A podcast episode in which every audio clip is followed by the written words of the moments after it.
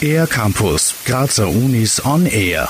Die Kunstuni Graz feiert gemeinsam mit der TU ein Jubiläum. Das interuniversitäre Studium Elektrotechnik Toningenieur wird 50 Jahre alt. Robert Höldrich, Cook-Professor am Institut für elektronische Musik und Akustik, über die Geschichte des Studiums.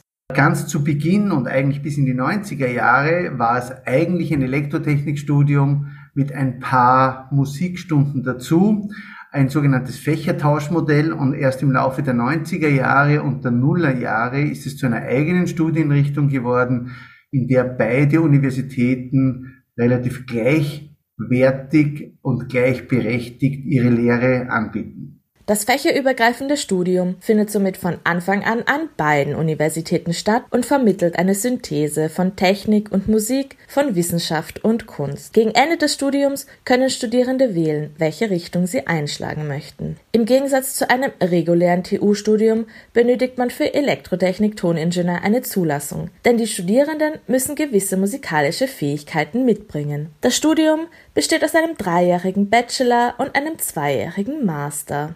Robert Höldrich. Beim Elektrotechnik-Toningenieurstudium müssen die Grundlagen in zwei völlig unterschiedlichen Disziplinen gelegt werden. Man braucht dafür Zeit. Und deshalb ist es so, dass die wirklich typischen Inhaltsfelder erst oder im verstärkten Maß erst im Master zum Tragen kommen. Aber es gibt auch viele Kolleginnen und Kollegen, die den Bachelor machen und sich dann ganz anders orientieren. Die Arbeitsmöglichkeiten nach dem Studium sind vielfältig, denn Absolventen und Absolventinnen bekommen im Studium einerseits Einblicke in die klassischen ingenieurwissenschaftlichen Methoden und andererseits in Musiktheorie und Praxis sowie audiotechnische Bereiche. Robert Höldrich. Diese zwei auf den ersten Blick so extrem auseinanderliegenden Welten zu vereinen und täglich in der Diskussion mit den Kolleginnen und Kollegen zu leben, ist, glaube ich, eine besonders spannende und schöne und interessante Sache. Wen das Studium jetzt interessiert, der findet weitere Informationen auf der Homepage der KUK oder der TU. Und Einblicke, wie Studierende dieses interdisziplinäre Studium erleben, gibt uns Ian Obratko im aktuellen R-Campus-Beitrag der TU Graz. Für den R-Campus der Grazer Universitäten Bernadette Hitter.